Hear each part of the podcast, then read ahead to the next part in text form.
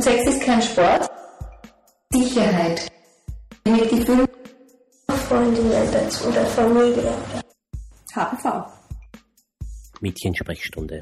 Eine Initiative des Berufsverbandes österreichischer Gynäkologen in Zusammenarbeit mit dem Institut für Sexualpädagogik und die Quadratur Kommunikationsagentur. Hörenswertes rund um die HPV-Impfung. Heute sprechen Nicola, ein interessiertes Mädchen, und Dr. Michael Elnikeli über HPV. Dr. Michael Elnikeli ist Frauenarzt, Vorsitzender des Berufsverbandes österreichischer Gynäkologen und Begründer der Mädchensprechstunde in Österreich. Also wie hoch ist die Wahrscheinlichkeit, dass man sich beim ersten Sexualkontakt schon ansteckt? Ist das Virus weit verbreitet?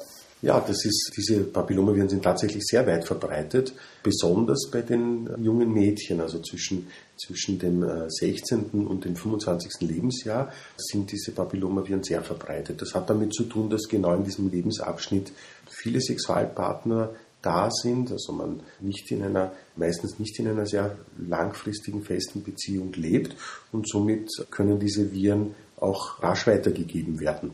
Und äh, aus Statistiken wissen wir, dass in, in dem Alter bis 25 diese Infektion eine Häufigkeit von 25 Prozent hat. Das heißt, jede vierte Frau in diesem Alter ist Trägerin von Papillomaviren und man kann davon ausgehen, dass die Männer in, in, dieser Altersgruppe auch Überträger sind. Das heißt, um die Frage jetzt zu beantworten, die Wahrscheinlichkeit, sich bei einem Sexualkontakt anzustecken, ist relativ groß. Also die, die Infektion an sich ist sehr verbreitet und natürlich bekommen nur die aller, allerwenigsten Frauen als Folge der Infektion Gebärmutterhalskrebs. Wovon hängt das ab? Das hat damit zu tun, dass das Immunsystem seit Jahrtausenden ja an diese Papillomaviren angepasst ist und das Immunsystem normalerweise diese Infektion verdrängt und diese Viren abtötet. Das heißt, in den allermeisten Fällen bleiben diese Viren ja nur über einen Zeitraum von Monaten, längstens zwei Jahren im Körper und verschwinden dann wieder. Nur bei den Frauen, wo diese Infektion nicht verschwindet, nur, nur da kann, äh, also man bezeichnet das als Persistenz, nur in diesen Fällen können dann auch Zellveränderungen, Krebsvorstufen und letztlich Krebs entstehen. Und wovon hängt das ab?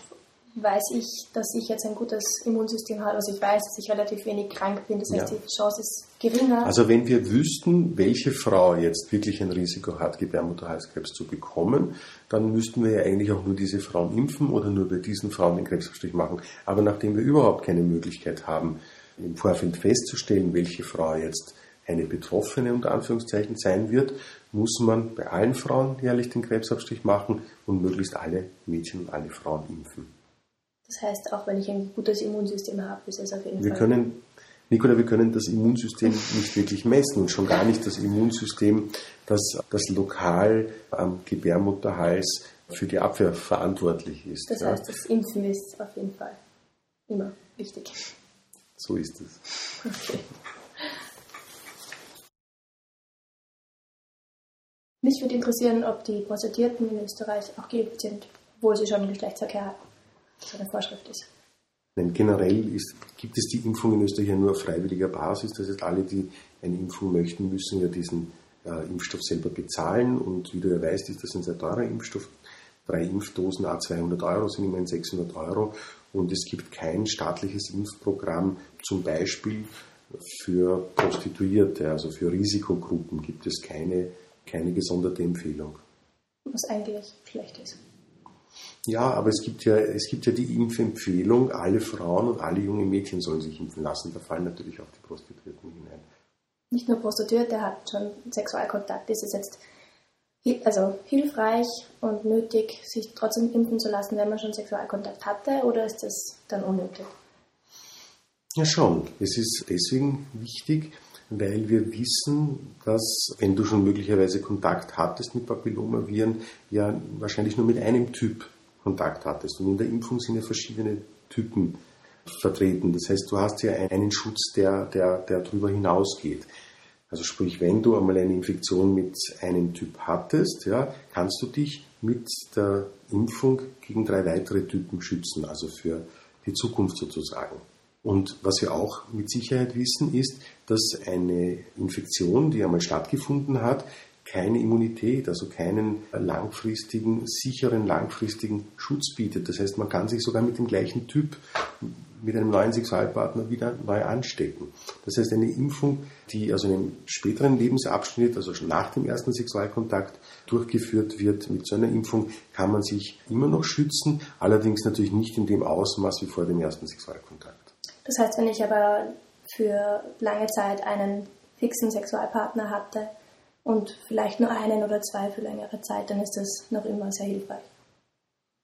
Sich, ja, das, nachdem wir nicht feststellen können, ob du eine äh, Papillomavirusinfektion hattest, können, müssen wir davon ausgehen, dass du keine hattest. Wir können, okay. wir können das ja nicht untersuchen. Also gehen wir davon aus, wenn du eine Impfkandidatin bist, gehen wir davon aus, dass du noch keinen Sexual, also keinen, äh, keine Infektion hattest und dann würdest du in jedem Fall von der Impfung profitieren.